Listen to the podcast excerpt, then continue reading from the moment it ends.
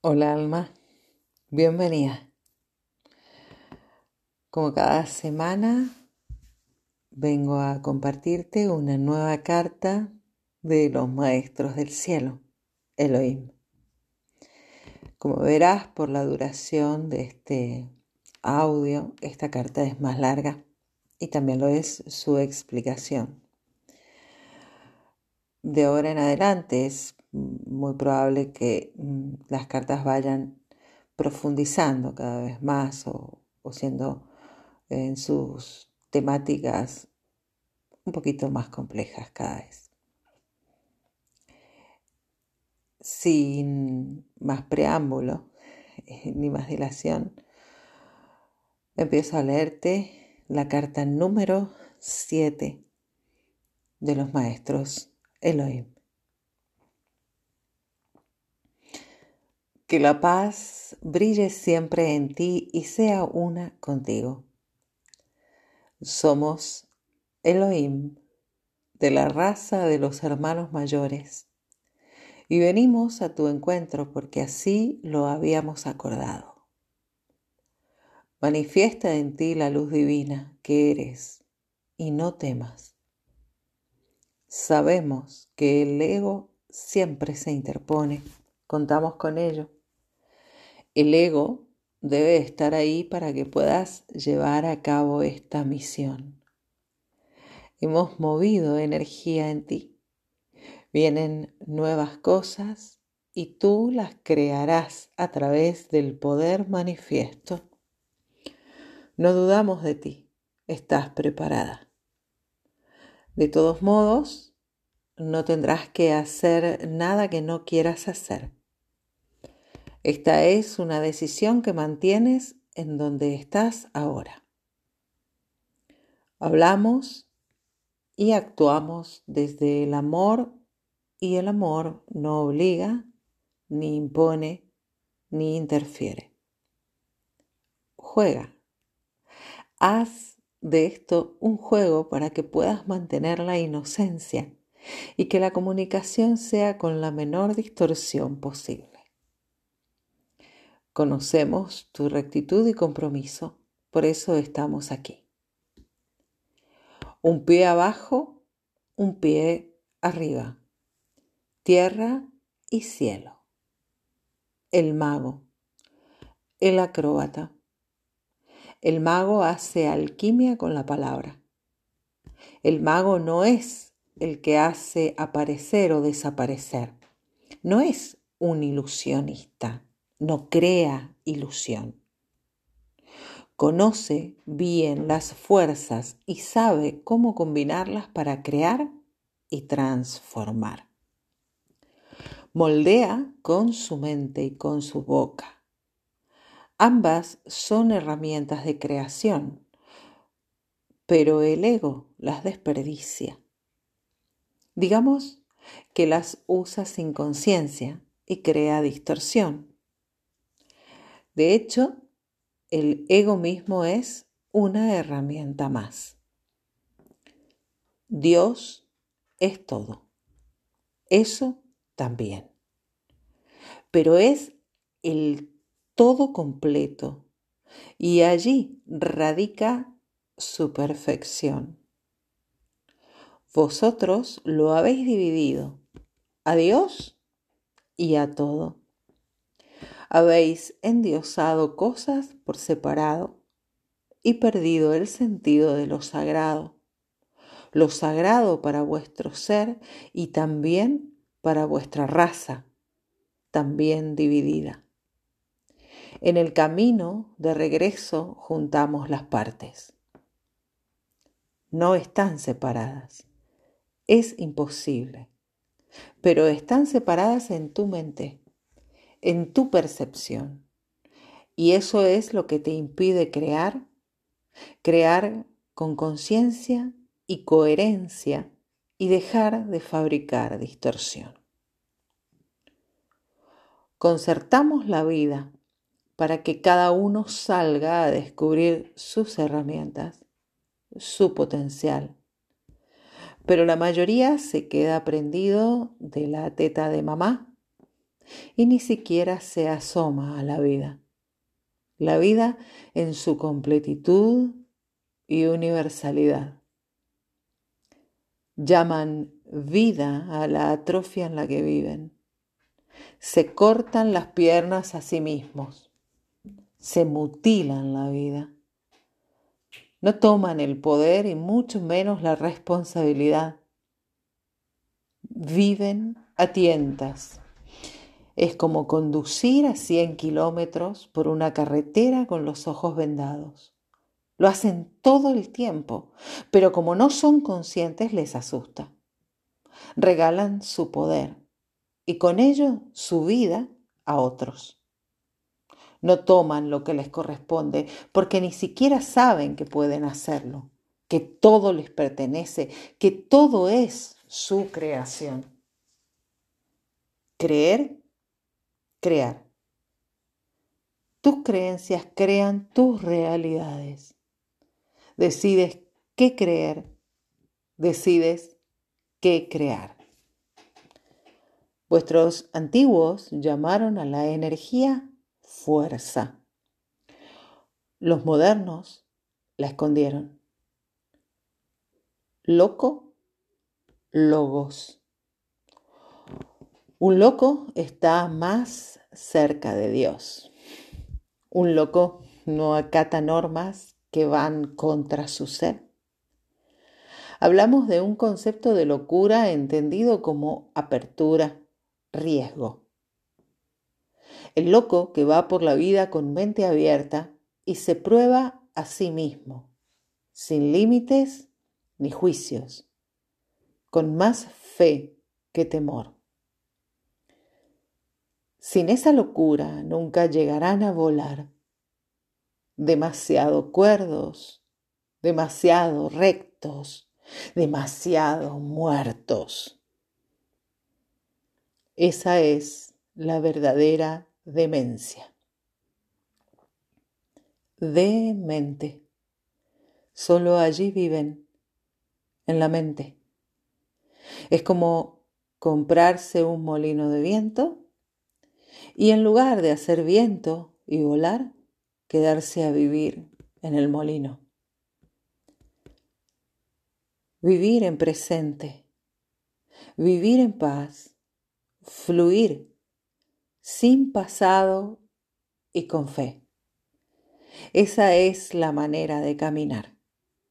Eso sería volar, apenas rozar el suelo. El recuerdo debe hacerse de a poco, porque no se puede dar poder sin conciencia. La luz es una energía de expansión y por eso es creadora. La oscuridad es el principio controlador, regulador de esa luz, de esa expansión. Entre ambos, el equilibrio. La polaridad hueca sería el núcleo donde ambos están integrados y son uno. El pequeño círculo dentro del yin y el yang.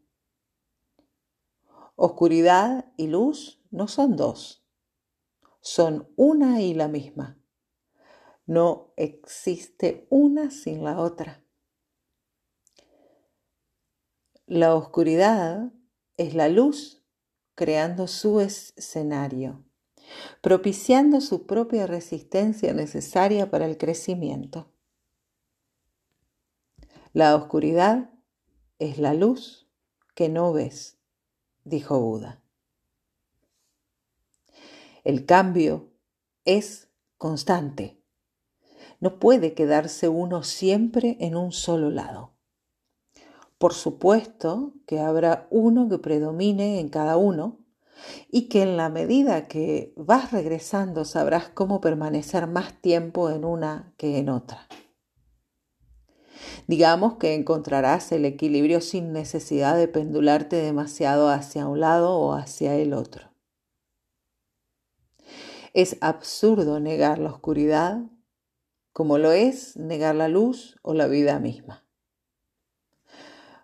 Comprender las fuerzas es no dejar que te dominen, tomar las riendas. Toda pelea con cualquiera de ambas es una pataleta infantil. Pero ¿entiendes por qué no podemos darte reglas ni normas? Estáis acostumbrados a que se os diga qué y cómo debéis hacerlo. Eso no es moveros por vuestro propio pie. Es necesario que te expandas. Por eso tienes que buscar tú los caminos y salidas.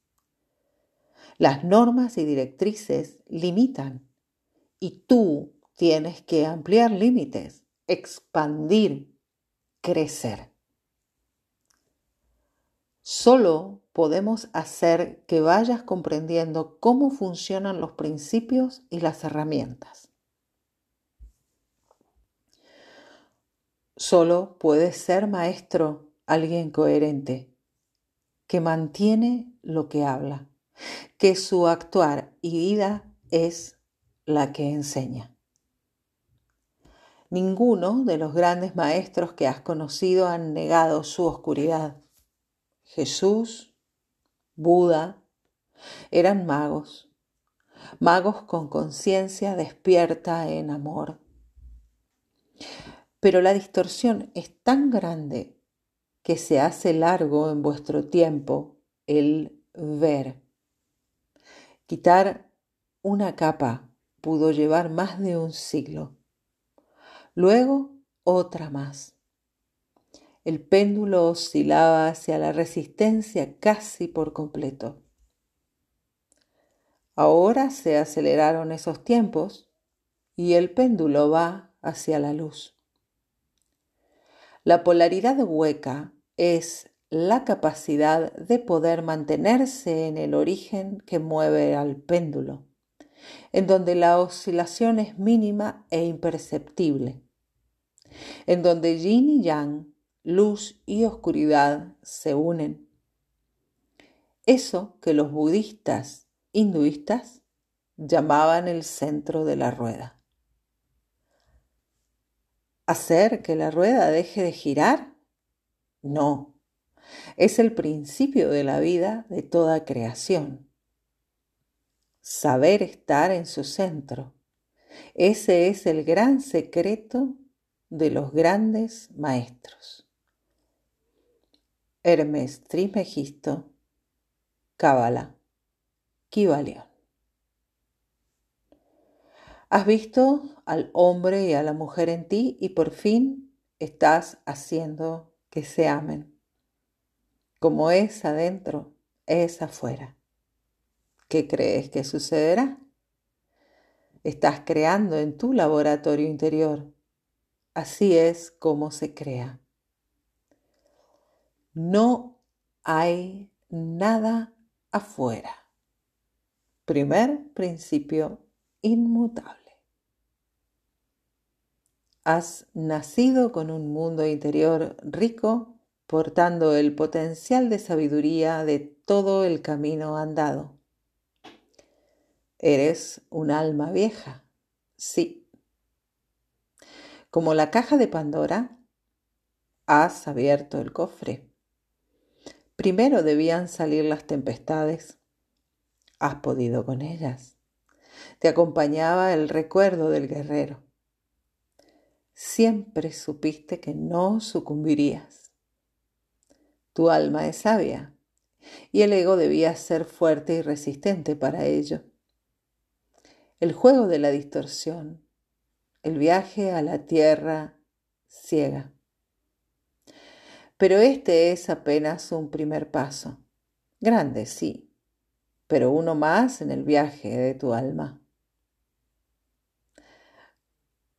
Maga viajera, para que nunca olvides que estás de paso en la vida, en las emociones, en las situaciones, alma nómada en constante transformación.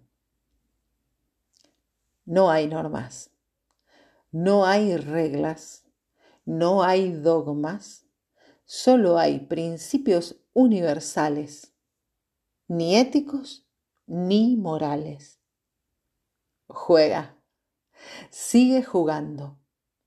No te olvides de que es un juego.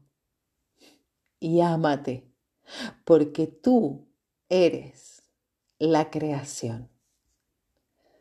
En amor a ti, Elohim, te amamos.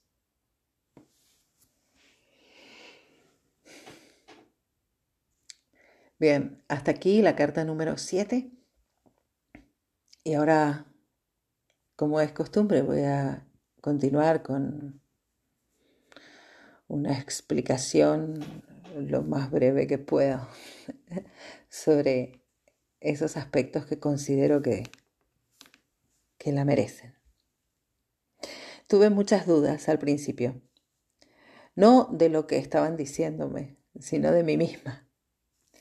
Mi duda era si realmente lo que escribía lo decían ellos o era mi propio ego interponiéndose y agregando cosas propias. Temía manchar el mensaje puro que estaba recibiendo. Es por eso por lo que me hacen la aclaración del principio. Sabemos que el ego se interpone, contamos con ello. Para no estar pendiente de ello, la invitación que me hacen es la de jugar como los niños me invitaban a escribirlo todo, sin pensar si estaba bien o estaba mal lo que escribía. Debía jugar mientras durara la comunicación, soltarme sin intentar encontrarle un sentido. Ya habría tiempo para ello. Y creo que esta es una invitación completamente válida para la vida, para cada aspecto de nuestra vida. Jugar sin detenernos a pensar en bien o mal, soltarnos, dejarnos llevar. Durante muchos años, muchas escuelas filosóficas y espirituales han promulgado lo que se denomina la muerte del ego. No sé si ese era el fin o si la propuesta fue mal interpretada, pero no existe algo como deshacerse del ego. El ego es el personaje que elegimos interpretar en cada encarnación que es la materialización en un cuerpo, para que ejerza de vehículo a la conciencia. Y sin ese vehículo no podríamos llevar a cabo nuestra tarea. Entonces, deshacerse del ego implicaría morir físicamente.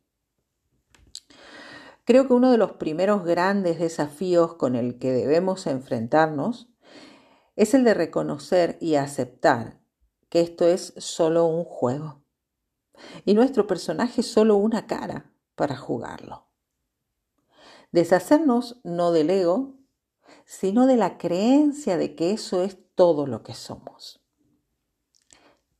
Desidentificarnos del personaje y llegar a percibir que somos mucho más que eso, que nuestra conciencia abarca mucho más que un simple cuerpo con una determinada personalidad comprender que no somos nuestros pensamientos ni nuestras emociones, sino que esas son simples herramientas para experimentar la realidad percibida en ese momento. Percepción que a su vez puede ser transformada si modificamos pensamientos y emociones. Soltarse y jugar como niños es eso.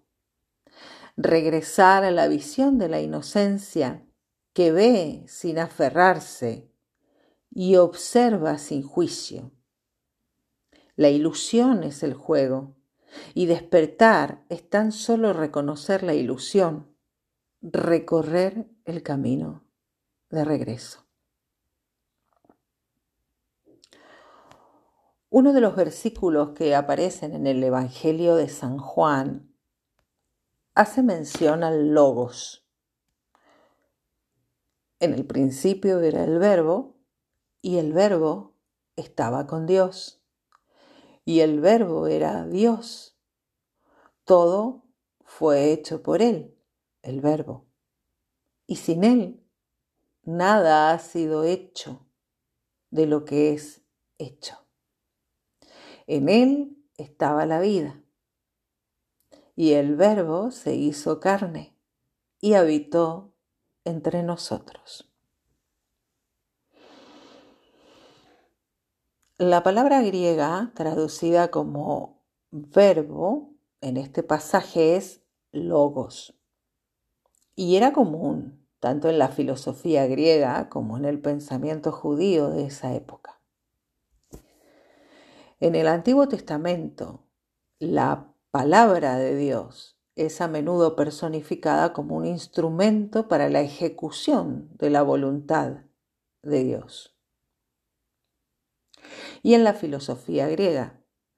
El término logos era usado para describir el agente intermedio por el medio del cual Dios creó las cosas materiales y se comunicaba con ellas.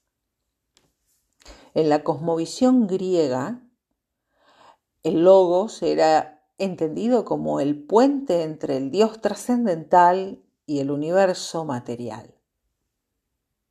El verbo es ser. Primera persona. Yo soy en metafísica. Ese verbo es el logos creador. Al utilizarlo con conciencia del poder que encierra, somos uno con Dios. Somos Dios en el momento y sitio en que lo usamos. Nada en el universo se puede negar a cumplir el mandato. Por eso dice el versículo, está con Dios, es Dios. En cartas posteriores, Elohim hará referencia nuevamente a esto mencionando el poder de la palabra en la materialización de las cosas del mundo. Pero, ¿por qué esa referencia a el mago y al loco asociándolo al logos, a ese principio creador? Aquí creo conveniente introducir una breve descripción de cada uno de estos dos arquetipos desde el punto de vista del tarot. El recorrido de los 22 arcanos mayores del tarot, desde el punto de vista evolutivo, representa el viaje del héroe, es decir, el viaje de autodescubrimiento que lleva a una persona ordinaria a convertirse en extraordinaria, a descubrir su divinidad y poder intrínseco. El loco comienza este periplo simbolizando esa conciencia en expansión, esa conciencia que encarna en sí misma todas las infinitas posibilidades. En su asociación con el logo sería el principio. El mago es la carta o arquetipo que sigue al loco y es quien de algún modo da una dirección a esa conciencia. El mago es aquel que está en contacto directo con su parte divina, una mano arriba recibiendo inspiración del cielo y un pie abajo materializando en la tierra sus pensamientos. De pequeños hemos oído muchas veces que los magos suelen decir las palabras mágicas abracadabra. ¿Qué significa? Creo mi realidad tal y como hablo. Y esos son el loco y el mago que cada uno de nosotros llevamos dentro. Finalmente, los eh, Elohim responden a mi duda con respecto al término polaridad hueca, respondiéndolo con un ejemplo perfectamente claro. Solo podría agregar que la polaridad hueca es ese instante de iluminación en el que tomamos conciencia de la totalidad en un instante. Tenemos la clara percepción de poder ver todo desde fuera, el cuadro completo y comprender de qué modo las piezas encajan en el juego. Normalmente no suele durar más de un instante, por eso, por lo que un curso de milagros lo denomina instante santo. En la carta número 5 es en donde hacen referencia a ellas por primera vez, diciendo, se han propiciado las condiciones para el despertar de la conciencia, aumentando los niveles de ingreso de luz y de energía, aperturas temporales al no tiempo, polaridades huecas. Es decir, que podremos acceder cada vez más a esos instantes de claridad o, para ser más exactos, de conciencia sin distorsión. Por último, en cuanto a la referencia con respecto al hombre y la mujer en mí, se refieren a la energía masculina y femenina que todos llevamos dentro. Decido no extenderme a explicar aquí de qué modo se reconocen dentro y de qué manera podemos reconciliarlas porque ello podría llevar más de un capítulo. Solo debemos quedarnos con la idea de que ese es el camino, el de equilibrar nuestros opuestos que en realidad no son opuestos, sino que en equilibrio conforman el todo que somos. Cuantas más partes de nosotros estén en lucha o desarmonía, más divididos nos sentiremos, más dormidos y menos conscientes. Voy a finalizar con el mantra o frase para trabajar con el concepto y el mensaje de esta carta. Hoy tomo conciencia del todo que me conforma. Me acepto y me amo como soy. Muchas gracias, alma.